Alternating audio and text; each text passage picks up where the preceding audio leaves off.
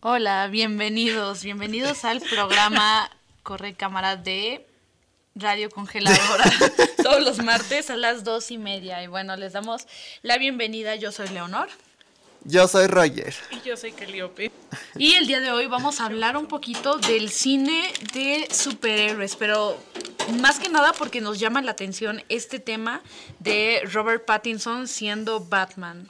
Creo que hemos visto ese tema muchísimo, ¿no? Sí. Realmente es algo que la gente así como que relaciona mucho a Robert Pattinson con, digo, ¿con quién más, no? Con Edward Cullen. Y a pesar de que ha tenido muchos papeles muy buenos en películas también muy buenas, este, la gente no lo despega de ahí.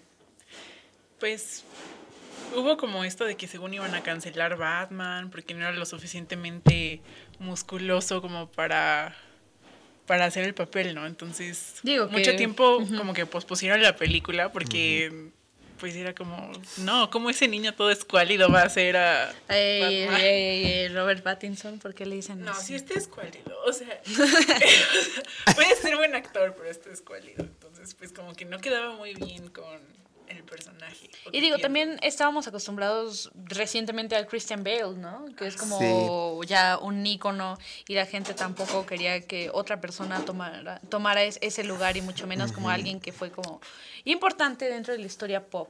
Yo Sí. diría que sí es un actor de la historia, de la cultura pop. Es que a mí me gustaba como esa idea de que, ok, la gente dice que es escuálido. me gustaba como la idea de, de que quizás intentaran por ahí, porque pues ya hemos tenido otros actores y siempre pues Batman obviamente tiene, o sea, es musculoso normalmente. Entonces como a ver qué hacen. Digo, o sea, honestamente creo que no hubieran arriesgado nada, o sea, hubieran hecho la misma historia solo con alguien escuálido.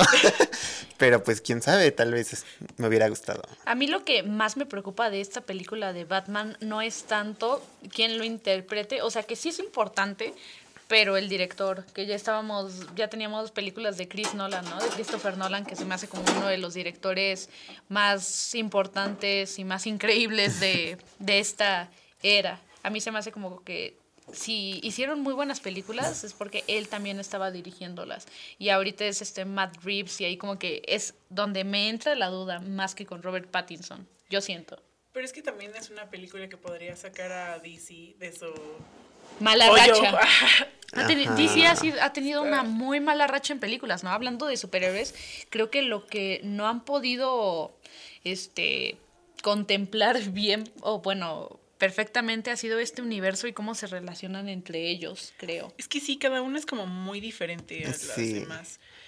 No sé, por ejemplo, Suicide Squad y ese tipo de películas como que... A mí estas se me hacen como poco memorables. O sea, Ajá, en algún punto vi. Suicide Squad y como que no me acuerdo de todo. Me acuerdo como de pequeñas secuencias. de No, y pequeñas es que aparte solo y te acuerdas así. como de que todas er- querían ser Harley Quinn.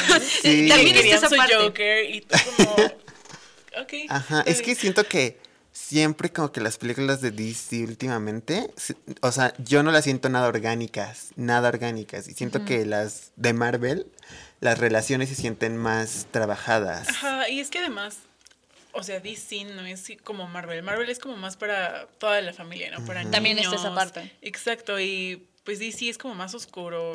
Casi ni siquiera son superhéroes, son o villanos o son vigilantes o cosas así. Entonces como que como que intentan un poco acercarse a, a esa audiencia de Marvel, pero no lo acaban de lograr porque pues es un mood totalmente diferente. Entonces, Sí. Es que lo que yo siento que hace como Marvel perfectamente, independientemente de sus películas como que son buenas o malas, o es cine comercial, o esta batalla, ¿no? De que si los cine- el cine de superhéroes es cine, creo que saben contar, creo que saben contar historias en este universo porque funciona todo perfectamente. O sea, estamos hablando de que hay héroes este, que se hicieron de forma científicamente. hay, hay héroes que son este, dioses, como lo es este, Thor. Thor. Y hay seres que son como, ah, más bien hay héroes que son como por la parte espiritual y la magia que es Doctor Strange, ¿no? O sea, y no, no, como que al principio sí te ponen a estas personas que, que por algún experimento científico, ¿no? Y de pronto O te van metiendo está Iron otros. Man, que Ajá. él es como su propia Él- cosa. ajá. Sí, él, ajá. él se hizo a sí mismo. Pero no lo cuestionas, ¿sabes? O sea, no cuestionas estos superhéroes, solamente como que los ves conviviendo también porque hacen Avengers y ves a todos ellos que vienen, provienen de distintas, este, hasta planetas, ¿no? Aparte su manera de entrelazar las películas, o sea, para culminar en Endgame, está súper padre porque, o sea, si las vas viendo por separado, como que las puedes disfrutar, pero ya que vas hilando todo, como que es todavía más interesante, ¿no? Eso, está, eso me gusta mucho a mí. Es que eso es lo que sabe hacer Marvel, eso. O sea, construir bien la historia y luego de ahí este poder unirla a otra y sin que el público se lo cuestione, o sea, independientemente te digo de su cinematografía y todo que dicen como que ay, todo es pantalla verde y así Pues sí, pero que, esperaban que literalmente hubiera aliens y ese tipo de cosas. o sea, no, no. Es, es, esa parte, creo que antes de, de fijarse en eso es como en cómo cuentan las cosas.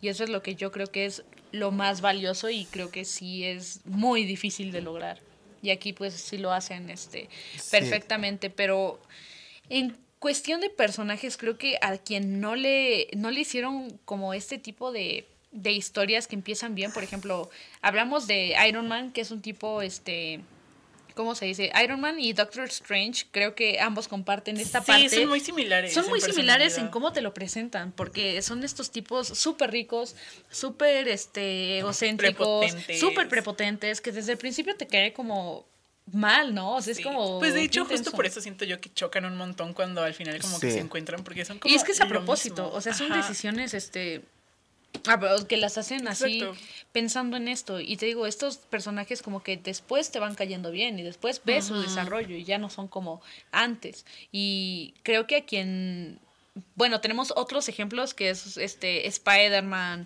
que es el, el favorito de todos. Es, de los favoritos, incluso el mío también. Pero, ¿cómo se llama el de Guardianes? Es Star ¿no? que son tipos, es que son tipos como súper buenos, ¿sabes? A Capitán América, que también son como súper bonachones, son este, Pero estos humanos. es como diferente, porque por ejemplo, Capitán América es, presentártelos. es el soldado ideal, ¿no? Capitán América. Pero... Ok. Ay, a mí me gusta mucho. Pero bueno, el chiste es que él es como súper bueno en todo lo que hace. Primero era como súper Mira, es así como. En Facebook nos comentan, está padre su playera de Capitán América. es a propósito por la temática de hoy. Bueno, continúa, perdón. Bueno, este. Pues, ¿en qué me ah, Capitán América es como perfecto en todos los sentidos, se supone, ¿no? Pero después Star Lord. Él es súper tonto. O sea, su heroísmo proviene de ser tonto, literalmente. Sí, o sea, pero son tipos que te caen bien desde el principio, porque ves que tienen como buen corazón. Digo, Star-Lord lo conocemos como niño, ¿no? Y lo ves así, este, su mamá muere de cáncer. Sí, lo ves dos segundos como niño y... Como que es suficiente para que empatices con él. Exacto, y con Capitán América como que pasa un proceso un poquito más largo, pero desde el principio, ¿sabes? Porque ves que es un tipo que quiere salvar gente, que, que es este que tiene un corazón como enorme, que se enamora y de repente lo cambian de este, o sea, luego luego empatizas con ellos, yo siento. Pues de hecho, Capitán América es el personaje principal de los Vengadores y todo está contado a través de sus ojos. No lo había pues, pensado. O sea, yo sí siento que sí se siente que él es como él. Porque incluso como acaba Endgame, o sea. Ah, sí, claro. Acaba con él teniendo su baile con Peggy. Sí, y es, como el final el cierre a su historia, porque él es el primer vengador después de todo. Pero de hecho algo que Marvel, o sea, tuvo un acierto enorme cuando hizo eso. No lo había pensado y digo, como que yo sé poco de Marvel porque como que me fijo un poquito más en en esta que será como construcción del personaje, que creo que casi siempre es acertado, excepto en una reciente, que es Capitana Marvel. Ay, yo creo que ah, su construcción estuvo bien hecha. Yo creo que antes es súper diferente porque ya, ya hablamos de los que son prepotentes y se desarrollan. Espera. Luego de los que son muy lindos y también como que se desarrollan, pero por esta parte de que son miedosos, que son flaquitos, que son este esto, estos que tal vez como perdedores, ¿sabes? Y que se hacen superhéroes. Y tenemos a Capitana Marvel, que es como la, la super más super del, de todos, pero, pero, desde un principio como que te la presentan diferente y nunca empatizas con ella, o sea, eso es cierto. Que, ay, qué mala onda, pero nunca empatizas con ella, o sea, y empieza a ser, y ella sabe su poder y jamás lo cuestiona y es así como que... Sí, es como que está tan consciente de su poder que pues le vale, ¿no? Y es como, ay, yo soy súper poderosa. Ajá, y hago pero, lo que quiero. y pero te digo, da des- igual, ajá, y o su sea, trasfondo, o sea, no es, no es tan trágico, no es tan, este, o sea, sí era como buena persona, pero no te la presentaron del todo, o sea, siento que está un poquito mal construida desde la perspectiva de hacértela como un personaje que tú quieras. O sea, como que falla en que la gente la quiera, sino que y es solo es que su historia es buena, Sí, su historia es buena. pero el personaje no es tan memorable. Digo, también siento que falla un poquito en que es una película larga, dos horas, así como para hacer de un... Digo, que creo que casi todas ya están como en dos horas, ¿no? O sea, usualmente ya están... Digo, las de... más. Ajá, digo, las de los Vengadores sí un poquito más, pero las de los personajes así como tal, creo que es larga y te están presentando como que de un lado y de No, repente y cae que en igual, que ¡pum! con ella el twist. problema- Y así como que... ugh. Ajá, pero con ella el problema fue que, o sea, la intentaron introducir al mundo de Marvel como que iba a ser lo top.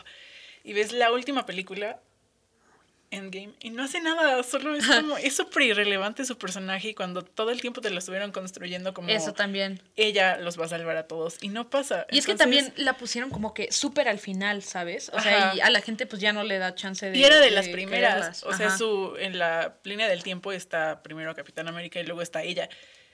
Y fue la última entonces- película que hicieron. Entonces, Está, como que la quisieron presentar y fue súper este, apurado y pudo tener una... O, o sea, igual que respetaran la historia, pero que la contaran mejor, pero sí se sintió un poco forzado este, su presencia, Sí. creo yo.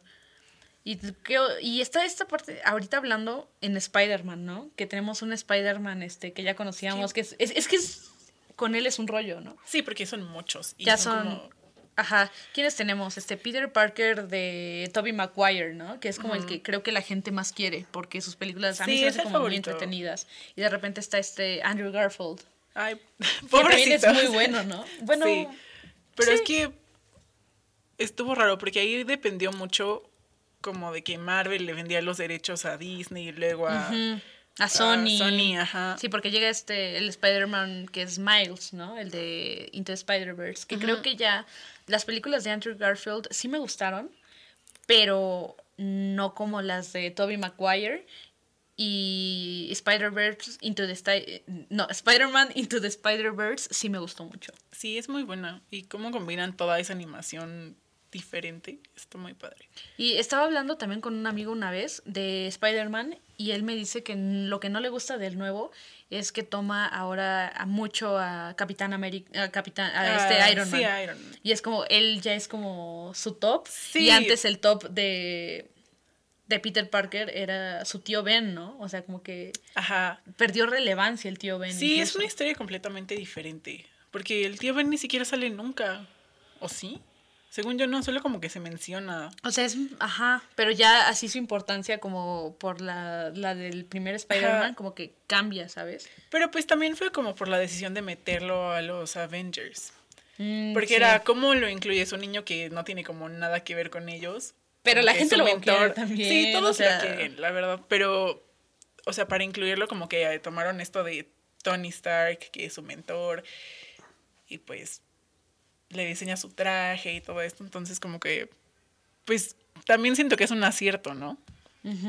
Hace Yo- todo más emotivo. Y es como lo que busca Marvel todo el tiempo, hacer a sus superhéroes emotivos. Y es, y te digo, creo que Capitana Marvel no lo tiene, no es tan emotiva. Y a eso es en lo que cae. Te iba a preguntar de Deadpool. Deadpool no lo he visto. De- pero Deadpool es este. Es ¿Cómo se dice? Marvel. Es Marvel, ¿no? Y él, y él es el que cambia un poquito. es- Sí, la dinámica lo- de la Marvel, dinámica que sí. tenemos este del Marvel que conocemos porque es Sí, ese no es para adultos, ¿no? niños, ajá. y digo luego Sería luego- como lo más cercano a DC Ajá. que podría llegar Marvel. Como eso que es un poquito más oscuro, un poquito más... digo es cómico no es Ajá, es cómico, pero pues humor Muy al final es negro. O sea, no es como el humor de los Vengadores, que es como súper... más soso no más como más exacto. tierno por decirlo de esta manera. Y tú Roger por qué no has hablado Porque están muy entretenidas. a ver dinos qué, qué superhéroe sí te gusta y cuál no Eh, bueno, ahorita que estábamos hablando de, de todo esto, yo sentí que que varios de los puntos que dijeron, pues sí son muy ciertos, porque, eh, por ejemplo, eh, lo que decía Leonor, en el caso de Capitana Marvel, ¿cuál es la diferencia de ella entre la gente que, que nos introdujeron como Iron Man y Doctor Strange?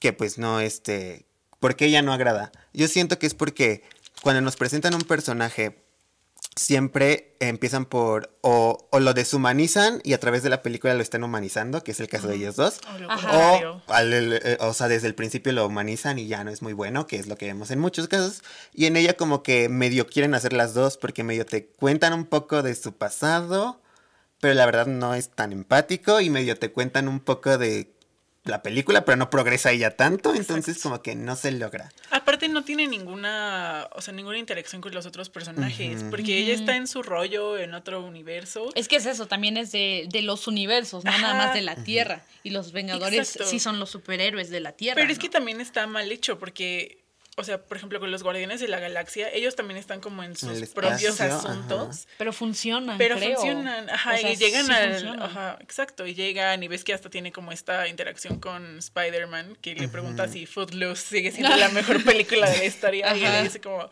sea, jamás lo fue, hasta lo meten así, pero con. Capitana Marvel no pasa. Sí, y bueno, y eso en cuanto a ella, pero a pesar de eso a mí me agrada. Pero de lo que decías, que primero está deshumanizado y la van humanizando, igual pasa como lo contrario a veces, por ejemplo, en, en X-Men, Ah, sí, Mm, sí, ah, sí, hablando de. X-Men, que creo que también. Y se va haciendo así como este personaje que pues como que no se entiende a sí misma y se empieza a volver como mala. Mal, sí, y también tienes razón, como que casi siempre que te quieren presentar a un antagonista, un villano de protagonista, eso hace, ¿no? Como que te lo deshumanizan a través de la película. Sí, es cierto. Y es que también los villanos de... Hablamos, los de DC creo que son un poco más memorables Sí, que sí, los de Marvel. Digo, de Marvel Sí. sí tienen a Thanos, que creo que él es como de los... sí es Sí, memorable. que es, Muy es memorable, o sea, claro, ¿sabes? O sea, pero... Sí, pero DC creo que ha tenido una construcción de villanos. Bueno, yo siento que en las de Nolan nada más, muy buena. Es sobre todo en Batman. Sobre todo en Porque, Batman. o sea, si yo te pregunto, ¿cuál es el villano de Aquaman? ¿Cuál es? como- Ni siquiera Vi me acuerdo, Aquaman, la sí la vi, pero así Yo también la vi, pero no me acuerdo. Yo tampoco. Ahí está. ¿Quién era? Ay. Era, era su medio hermano. eh. Ah, el sí. Que, ajá, sí. La tengo súper. Yo también, no recuerdo Porque nada la de vi, esa la vi en la película, ¿eh? tele, ¿sabes? Así que la pasan en, Ah, yo sí la la tele y en la el vi. cine. A mí sí me gustó esa. Creo que medio rescató a DC. Mm. Y eso tal vez solo porque era Jason Momoa y todos querían ver a Jason Momoa. Sí, también Sí. porque estaba como Aquaman. el actor de ahí. A mí la de DC que me gustó mucho fue Wonder Woman. No Ah, Wonder Woman mucho. es una que siento que también marcó un poquito porque además este se habló mucho porque está dirigida por una mujer, con Patty Jenkins. Sí, es que cierto. creo que mm, a mí no se me hizo como gran película, así como la pintaron, pero la recaudación que tuvo de dinero, o sea, el personaje también, esta, esta actriz, ¿cómo se llama? Gal, Gal Gadot. Gadot. Este, ella pues se hizo Sí, un nombre super boom desde esa película, ¿no? O sea, creo que sí fue ¿En bastante qué otra importante. película sale ella? Solo te puedo mencionar Wonder Wonder, Woman. No, o sea, yo sí sabía otra, pero que hay no me más, acuerdo. sí, pero sí. ahorita debe haber más, ajá, debe haber más o ah, salió en tal. Pero creo que En los fue como comerciales de- muy importante y yo, yo sí digo que fue como la resurrección de DC. No porque sea como la mejor o esto, sino por el impacto que la tuvo. Liga de la Justicia, por ejemplo. Ah, es no, como- no, no, no, no. Eh, o sea, es que te- Es tienes... que el intento de DC por juntar a sus superhéroes no está padre. Es que acaba viéndose como muy... O sea, es que siento que los cómics, una de las cosas que tienen es que hacen estos crossovers a veces muy extraños o- y tienen como gente que viene de su propio... Y pues como que queda, ¿no? Porque Ajá, pero es que aparte es el los medio. cómics son muy bidimensionales Exacto. los personajes. Sí, y también, o sea, el- y el cine tiene este lenguaje para hacerlo, ¿no? Sí. O sea, siento que ahí rompe un poquito y tienes que saber, Ajá. porque al final es una adaptación. Exacto. Entonces ahí sí, entra el y es lo que tiene, porque cuando yo empecé a ver películas de Marvel que me encantó, me compré los cómics de Doctor Strange, porque me gusta mucho él. Y los empecé a leer y te das cuenta que es un personaje totalmente distinto. O sea, solo como que toman la cara del personaje, la ponen en la película, pero la historia no es igual. El personaje en los cómics es súper plano, nunca cambia, no tiene como esta evolución de que soy un hombre rico así súper grosero y de la nada me empiezo a convertir en, en un superhéroe. O Sí. sea, es totalmente diferente. Y es que lo que me impacta es que hay muchos actores que son como de un cine más tanto de independiente como un cine como mucho más procesado en cuestión como que, que te pide que le piden al espectador que piense un poquito más, que esté muy atento. Pues y de repente los Benedict ves aquí. Eh, Ahí, ahí lo tienes, ¿no? Sale también esta actriz que ella, o sea, es un poquito más conocida por otro tipo de cine que es. Es este, Amy Adams, ¿no? Amy, ajá. ajá. No, no, no, no, ¿cómo se No. llama? Sí, no, sí, Rachel sí. McAdams. Rachel Sí, sí, sí. McAdams. Sí, Yo dije, no, Amy Adams es otra. Sí, sí, esa es la de, Regina George, la de. Encantada. Encantada, sí, yo dije. Ajá, que ella las un Sí, yo también dije así como. Casi me suena. Sí, esa. Pero tienes como Rachel estos McAdams. personajes que has visto en otras películas y de repente en Thor sale Natalie Portman y es Ah, como... sí, es rarísimo. Ajá. O sea, tienes todo esto y en O la- ahora que va a salir Florence Pugh en la Ajá, de, en la de En la de Black Widow. Y por ejemplo, en Black Widow, a mí lo que a mí me, me emociona mucho es tener a Florence Pugh y a, y a esta Rachel Weisz. Que también Rachel Weisz como que no me esperaba verla en este En tipo una de película cine. de Marvel. En una película de Marvel. Y eso se me hace muy interesante como si llegan como a estos ac- con estos actores, ¿no? Y la verdad, creo que sí también su cast tiene mucho que ver con que la gente este, quiera ver algo. Yo estoy emocionada, Sí. mm, te digo, Black Widow, no sé de qué, nada, Y es que pero aparte, por Florence y lo mismo pasa Rachel con la quiero Scarlett. Johansson. Ella empezó haciendo películas como igual tipo Lost in Translation y de la nada es como Black Widow. y como que mucho tiempo estuve estancada en Black Widow. Sí, y- Y ahora ya otra vez está haciendo papeles como... El que tiene en Jojo, En Rabbit, Rabbit, en sí, hecho, sí. Story, en, Es que en ya es una varios, ¿no? señora. Sí, ya, ya- ya- ya es señora, además. Pero sí como que, o sea, cuando llegan a este mundo del cine de superhéroes, como que sí los eh, artistas los, a- Los les deja una marca, exacto, que, n- que no necesariamente es mala, no neces- necesariamente es buena, pero... Sí depende mucho de cuánto tiempo hayan hecho el personaje y dis- si de su personaje gustó o no gustó. Sí. Y así. Por ejemplo, Robert Downey Jr. ya no quiere ser, o sea, ya no quería ser Iron Man, porque eso al final su carrera la iba a echar para abajo, porque todos le van a recordar siempre solo como, como Iron Man. Iron Man y pues exacto también la actuación es o sea tú cambias con el tiempo no y es como no Exacto. toda la vida Sí, voy a poder ser Iron Lo mismo con Chris Evans. Pero Chris mismo- Evans, siento que él todavía puede despegarse este bastante, pero la gente lo va a seguir queriendo como Sí. Capitán América. Digo, est- estábamos viendo, eh, bueno, sale Knives Out y es con él, ¿no? Y la gente vi que en la rueda de prensa y todo todavía le llevaban Ay, como sus Capitán cositas de América. Capitán Sí, América. pues sí. Y digo, él como encantado, pero, pero está eso, ¿no?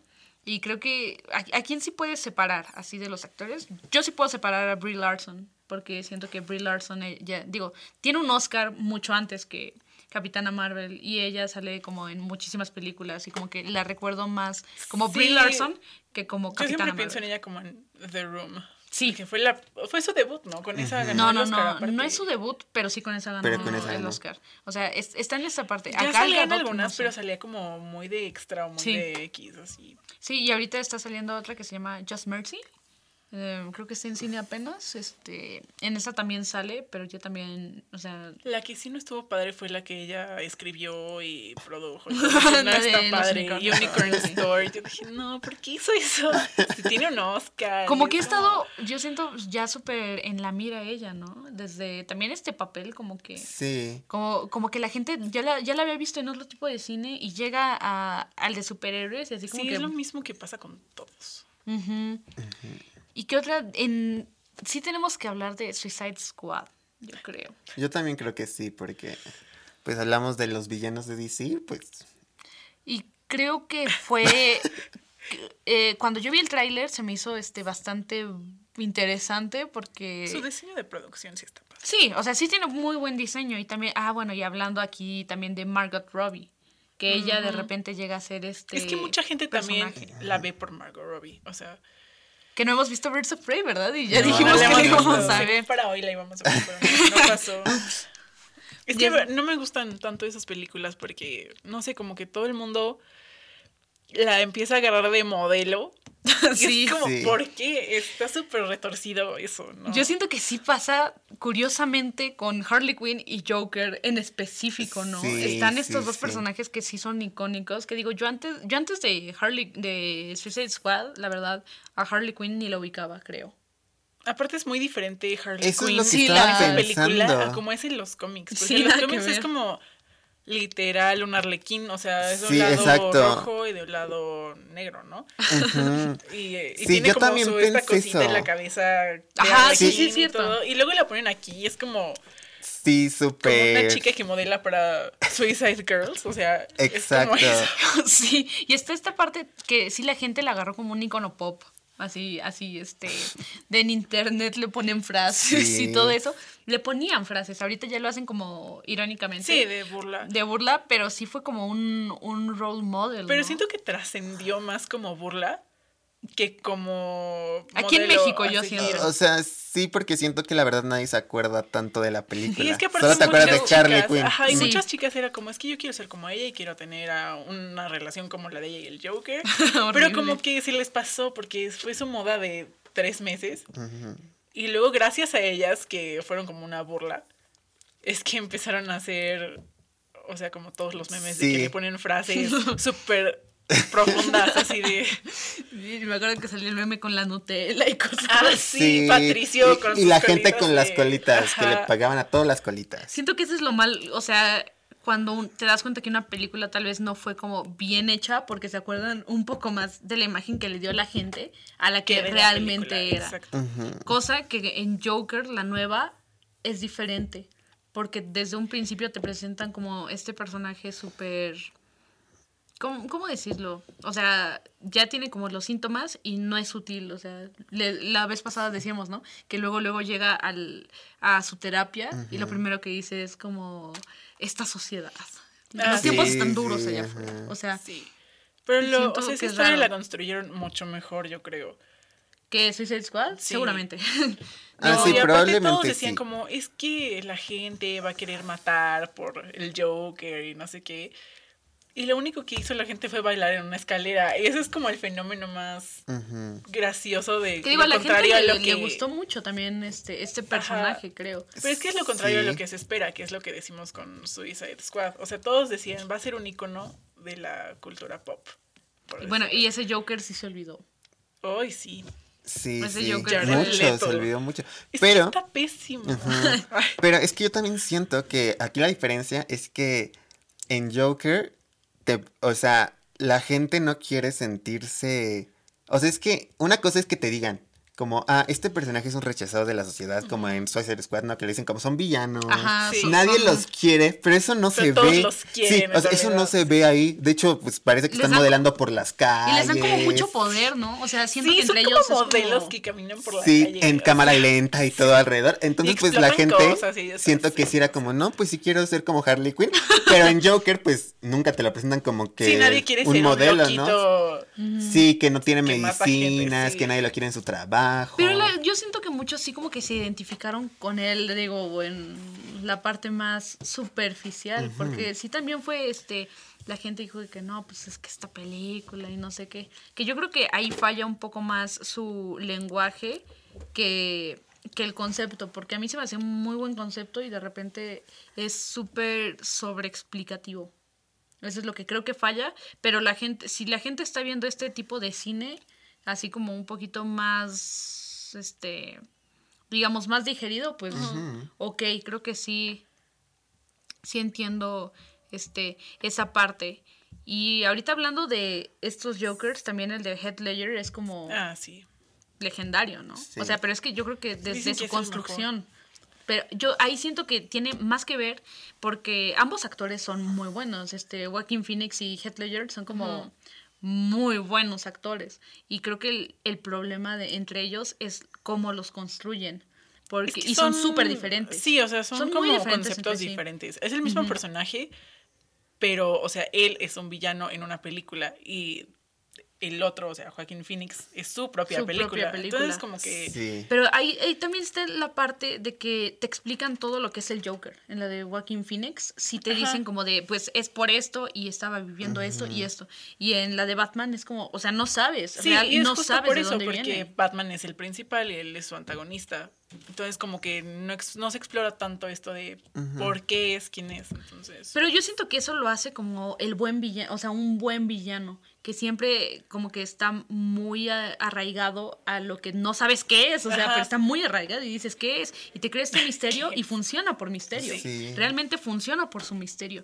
Y Joaquin Phoenix, su Joker, es como... No sé. Eh, sí, o sea, como Esta que es- cuando acabas de verlo, como que sientes Ok. que lo conoces, Ajá, cuando sí. se supone que el Joker, pues nunca sabes qué esperar de él, ¿no? Exacto. Digo, esta es, esta es esa parte de, de cómo construyeron el personaje, pero tal vez lo que quería hacer Todd Phillips era mostrar como una realidad con un- a través de un personaje. Y aquí lo que quería hacer este Christopher Nolan era mostrar el personaje. Así, digo, y en co- con su este superhéroe, un supervillano, este, esa parte. Sí, que es como lo clásico. O sea, lo que vemos en todas las películas. Sí, realmente no tenemos, creo que todavía mucha información de lo nuevo que va a ser el Bat, este, este Batman. Creo que nada más sí se tiene confirmado este que es Robert Pattinson, pero Pero ni siquiera se han mostrado como imágenes de su caracterización ni nada. Creo que se ha salido así como que ya en el set y cosas así, pero así como de buena calidad o de repente salen steals y así del, del set, pero aquí no es el caso. Y por eso la gente sigue hablando y hablando y creo que ya también tiene mucho que ver, yo siento, hacer este tipo de cambios hasta de dirección, que es por darle a otra generación un, los superhéroes. Por ejemplo, Sí. y creo que ahí también cae Marvel, de que ya te presentó a sus superhéroes Ay, no, y ya el se la futuro dio. de Marvel ahorita es como súper incierto. Sí, porque- ya, ya se acabó como ¿Quiénes son los este superhéroes ahora? Ajá. Y es que sí, sí tienen mucho su final, ¿sabes? Digo, Iron Man, este... Sí, todos tienen su Capitán final. Bueno. Capitán Guardianes de la Galaxia no. Eso sí, ya Por- van a pero sacar por- su volumen 3. Ajá, pero ellos son los que continúan y muchos, Ajá. este... De Capitán América sigue este Bucky, ¿no? El que va... No, es cierto. No, Es le pasó el este- escudo a... Ajá. a- a- no, no recuerdo cómo se Yo tampoco No, no me recuerdo cómo se llama. Ah, A otro personaje. Sí. Usted- se si, la vieron, Falcon. ustedes saben a Se llama Falcon. Ajá, y, y está esta parte de que Thor ya no va a ser Thor y va a ser Natalie Portman Thor, que digo, también me emociona, Ah, quiero ver a Natalie es Portman. lo que más me emociona. Creo que sí. Sí, va a estar padre, sí. Y está, o sea, pero ¿y ahora qué? También tiene, tiene un ¿qué va a desafío muy grande. Thor? Porque es Thor gordo. Pero él ya como que se retira, ¿no? Pues yo también como que sentí que... que ya, Que bueno, le van a no dar un final muy repentino. porque- ah, no, es que ya no existe Asgard. o sea, Sí, no, le, no le tiene pasó nada. el reino a alguien más, ¿no? No, ya no existe Asgard. ¿Ya no? No, Bueno, ya no. O sea, fue Ajá. destruido. Ah, sí, y luego se fue este... Pero hay una escena, ¿no? En Endgame que está hablando con otra... Valkyria. con Valkyria. Porque tienen como su reino, su Asgard en la tierra. Ajá. Y le dice a Valkyria que ella, Que ella lo se reine. quede como, ajá. Pero Sí. él qué va a hacer mientras. Ah, sí, va con los guardianes de la galaxia. Sí, Sí, ahorita. Ay, ya pero, me- pero está esta parte de ya va a salir diferente y Sí, de, ya no de va a ser maneras. el dios del trueno. Va a ser Pero, como la- ajá, pero un la guardián siguiente- de la Sí, como el nuevo guardián. Pero la siguiente película, sí, o sea, creo que sí funcionan estos personajes. Sí. Pero Natalie Portman, o sea, va a tener este poder como de Asgard y todo eso. Pero ¿de dónde va a salir? ¿De dónde? Es Sí. ¿sabes? O es sea- que siento que si fuéramos Natalie Portman, tendríamos mucha presión. Ya en estos casos, la Creo que. Marvel lo siente porque, digo, ella ya la conoce de una manera que es, es muy secundaria y ahora va a ser la protagonista y tiene que hacer que la gente se enamore de ella. Y obviamente va a haber mil comparaciones. Entre no solo Thor con y- las otras. empezar un con- montón de y rollos. Obviamente con Thor, pero también mucho Sí. con las otras superheroínas femeninas. O sea, la van a Sí.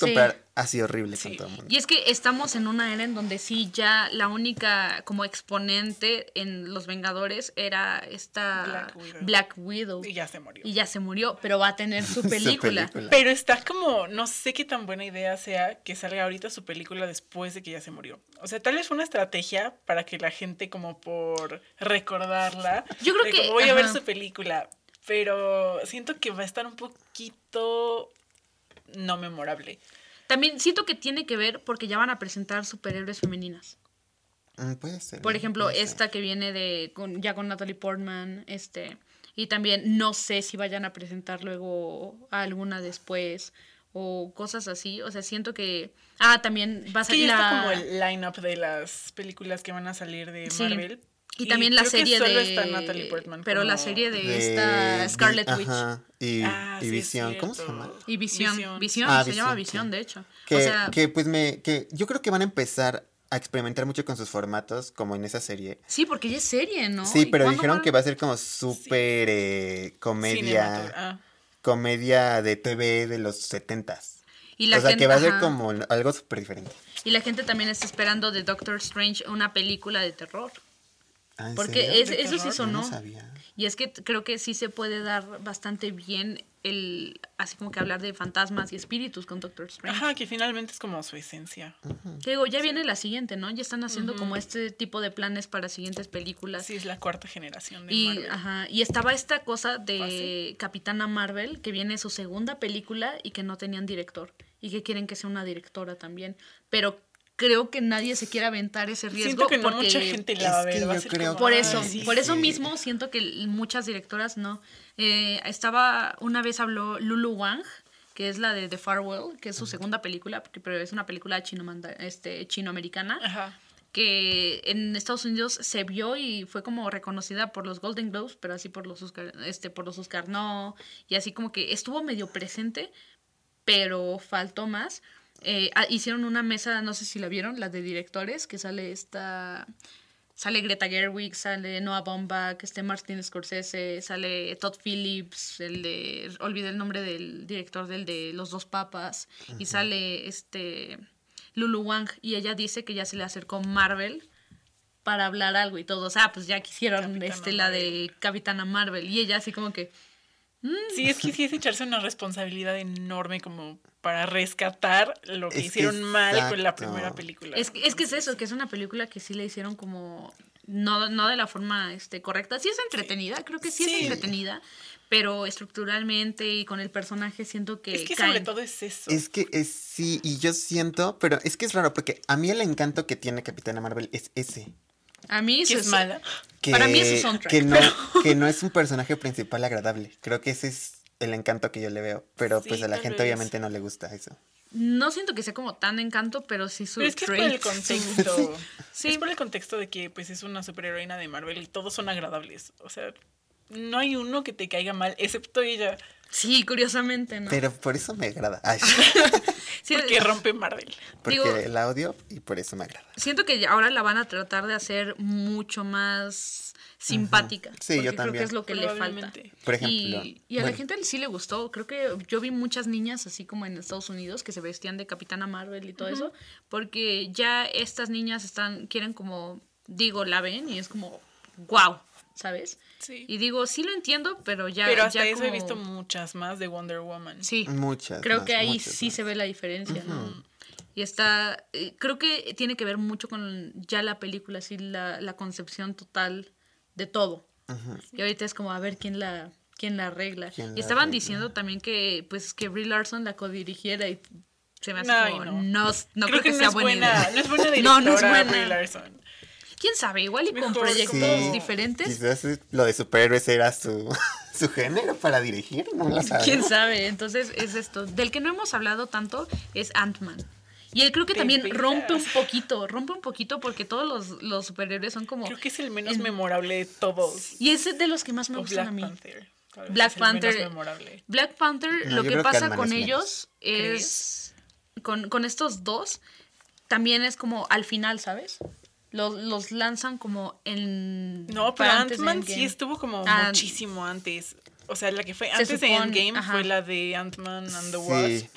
Ajá. Pero pues es entendible porque es lo que pasa antes de Endgame. Sí, Entonces- porque es Pero un también plot tiene- point importante. Ajá, Como que siento que lo, lo pusieron así como que sí o sí, ya de una vez este, esto, pero creo que Ant-Man a, a mí sí me gusta un poco más y sobre bueno. todo porque creo que es un otro personaje que con Es un que esa sí es de las películas que tienes que ver para poder ligar todo Marvel. Porque hay algunas películas que no importa tanto si no las viste, sigues entendiendo, pero si no ves Ant-Man, Sí, no Sí. lo entiendes. Porque ahí explican como. Es que sí le pusieron cómo es que atención, ajá, ahí sí le pusieron atención porque sí era clave, este, el universo cuántico sí era una parte muy importante para Infinity War y para Endgame. Sí, para todo. Entonces como O sea, que es, la- es lo tiene que, une a todo en realidad. Y ahí como que creo que sí le, sí le prestaron un poco más de atención y hacen este a Paul Rudd un tipo como súper simpático y sí, es Sí, ladrón, pero te cae bien, bien. cae bien. Y Sí. tiene como su amigo, o sea, es súper cómica y todo eso, pero como que sí le, sí buscaron un- que, que la gente este, la viera. Sí. Porque sí, ¿no? ¿Te imaginas? si, si no lo entiendes, este, ahí creo que, que ya valió. Y está esta parte de Infinity War y, y Endgame, que a mí se me hace muy, muy buena Infinity War, porque creo Es que buena. acierta mucho en cómo este cómo coloca a los personajes, cuándo, y Thanos, ¿no? Sí, que. Thanos ahí como que sí roba protagonismo Aparte está terriblemente. muy padre también que sigue sin juntar a los superhéroes. Porque a pesar de que sí salen todos, no interactúan todos. Es como Sí. que cada uno está en su rollo con una gema diferente. Y pues ninguno tiene idea de quién es el otro. Ajá, pero, pero están saben que luchando están- por lo mismo. Exacto, eso está muy bien Creo que funciona. Y Endgame yo siento que tiene mucho fanservice. Ay, Sí, sí, definitivamente. muchísimo. Yo siento que más, Infinity War tiene más. yo. No, pues Nah. lo- pierden. En Infinity War pierden. Pierden, pero fanservice obviamente. ¿Tú querías que perdieran? Ese es fanservice. No, yo no quería que perdieran. Así siempre Pero siento que es lo único que no es fanservice, porque si- siento que toda la película es fanservice. eh, De que quieres ver a los superhéroes medio odiarse, No, por medio enfrentarse. O sea, No, siento que pero- tiene. que cr- Creo que Infinity War te duele. O sea, si eres fan, como que los ves en su peor época. Sí, O cuando sea, Infinity están War te perdiendo duele. todo, literal. Sí, porque Mm, todos pierden este se alejan de sus familias, ve- ves el peligro que corre como cada quien, lo que pueden perder, este Star Lord ahí pierde a Gamora y es como sí sí Ah, sucede ese es de los estas más cosas. tristes, yo creo. Creo, creo que, Que a mí me El que a mí a mí me no me mucho. dolió jamás, como que no me llegó, fue Visión. Ah, es, es que tampoco No tolero a Visión, pero... Es que tampoco fue bien presentado, Es que no es un creo. personaje agradable tampoco. Es que su personaje era que no tenía personalidad. Exacto, y eso como que te caes. Bueno, a mí me cae muy, muy gordo eso porque es como que nace de dos sistemas creados por Iron Man Sí. y de la nada es como, no, pues yo no soy ni uno ni otro, yo nomás soy. Y es como, Lo que no me gusta de. ¿por qué? O sea, ¿cuál era la necesidad de ese personaje en realidad? Lo que, nada más tiene una gema y se la Sí. quitan. Exacto. Siento que ese personaje está ahí para, Para el development de Scarlet específico, Witch. sí. Literal. Sí, y eso es como algo que sí creo que fallan, pero no se siente tanto porque son con estos personajes. ¿Te imaginas que fallaran con Iron Man, con Capitán América, No, con y sí, Thor, se viene abajo hasta todo. con Hulk, ¿no? O sea, se viene Sí, abajo hasta porque la Hulk. gente desde el principio como que los ama. Son personajes que supieron hacer muy bien, que supieron construir muy bien, que la- los vendieron bien incluso. Porque incluso Hulk, que cambiaron de actor, Ujú. Ah, como sí. que... Pero Mark Ruffalo es mucho más nadie se lindo. de... ¿Cómo? ¿Quién es el otro? Nadie se ¿Cómo acordó de las películas de Hulk, ¿o sí? Es No. que solo hay una, ¿no? No sé No, cuántas según yo hay, hay no dos. sé. Que es donde sale... Ay, la que sale en El Señor de los Anillos. La que hace a... Tampoco sé del Señor de los Amigos. sé. De los. Amigos. De los amigos. De los amigos. Bueno, Ajá. no recuerdo el nombre del, ar- del actor, pero pues no era Mark Ruffalo. Y... Ahorita te digo, es este. Eric Bana, que es. Ah, sí este, me suena, sí. Sí, sale que es la del 2003. No, pero es No que sale hay su foto. otra. Es que hay varios Hulks incluso. El Pero no, el- la de ajá. 2007 o 2008 Ah, es sí. la que es Edward Norton. Edward, Edward Norton. O sea, incluso estamos viendo que también cambiaron mucho los personajes. no, pero es que no. Hulk de 2003, ese no es parte del universo de, de los Vengadores. Ah, ¿no? No, el que ya empezó como con este universo fue Edward Norton. Pero luego lo cambiaron por Mark Ruffalo y todos como... O porque no podía interactuar con los demás Vengadores. O sea, no se llevaba bien con Robert Downey Jr. y ellos. Y Mm. como que dijeron, no, no se ven bien en pantalla, no tienen química para esta película. Y los lo quitaron y pusieron a Mark Ruffalo. Y digo, también está esta parte, ¿no? De que es un superhéroe que también cambió de actor y, y no lo sientes, o sea, No. para, No, para nosotros. Hulk es Mark Ruffalo y siempre lo ha Sí. sido, casi casi. O sea, la gente tiene esta concepción y en Spider-Man sí entra este, este conflicto. Y bueno, ya, ¿cuáles son sus conclusiones? Entre este conflicto. Deberíamos hablar de esto por horas. es que es- es- son multiversos, sí, o sea, literal son este... Si no hay una así. fórmula específica para, para tratar con superhéroes. O sea, cada quien tiene como su forma de hacerlos, de, de dirigir esas películas. Y de diferenciarlos, porque para alguien eso es romper un personaje y para otros es darle el- personalidad. ¿no? Exacto. Y bueno, vamos a habbar un poquito de la película que vamos a ver hoy en el. Cine Club. es de piano, de piano de Jane Campion, que sabían que solo cinco mujeres han sido nominadas en la dirección para los Oscars. Sí, algo había escuchado. Algo O sea, Sí. Jane Campion es la segunda mujer, y, o sea, dentro de los noventa y tantos premios, solamente cinco. cinco. nombres. Y creo que es muy relevante hablar de este tipo de películas justo en estos tiempos, ¿no? Y en este mes, que está como, que es la mujer en el arte y estas historias que han y contado. es que no es que no haya mujeres directoras. O sea, Porque las hay. O, o luego les dan como, o sea, son contratadas por productoras para películas muy X como chick flicks y cosas así. Entonces También. también, como que ahí se pierde mucho ese potencial que podrían tener de dirigir algo más, menos comercial, vaya, o más Sí. de calidad. Y está, por ejemplo, esta fue la película ganadora en Cannes en el 1993. ¿Se imaginan? O sea, Ah, sí. es, no se siente tan... Sí, no de se hace tanto, tanto, tiempo. ajá. Pero de todas maneras, como que, o sea, no sé, es un debate que yo creo que la próxima semana nos vamos este, a echar justamente De directora. de directoras. Y pues sí, si están aquí en la escuela, vamos a ver de piano a las cuatro y media. Sí, y yo, el De piano. piano. El piano. Espero que, que hayan disfrutado mucho este programa. La verdad, venimos, este, yo no soy tan fan de los superhéroes, pero yo Cali sí. tampoco. Ah, sí, yo sí soy muy Pero fan. pues las hemos visto casi todas. Sí, creo que todos, ¿no? Creo que, No, creo que son sí me películas fascinan, la verdad. bien feliz con su playerita. Sí. Y, es, y sí es necesario porque sí ha sido como parte de... Sí son íconos de nuestra generación, de generaciones abajo, de generaciones este, arriba. Son las películas más taquilleras de los últimos tiempos. Y bueno, este, ¿quieren agregar algo más? Pues no. Ustedes sean su propio superhéroe. ¡Ay! No. Pues sí. ok, bueno, este, esto fue el programa Correcámara. Yo soy Leonor. Yo soy Caliope. Y yo soy Roger. Nos vemos la próxima semana, martes a las dos y media. Gracias por vernos. Bye. Bye.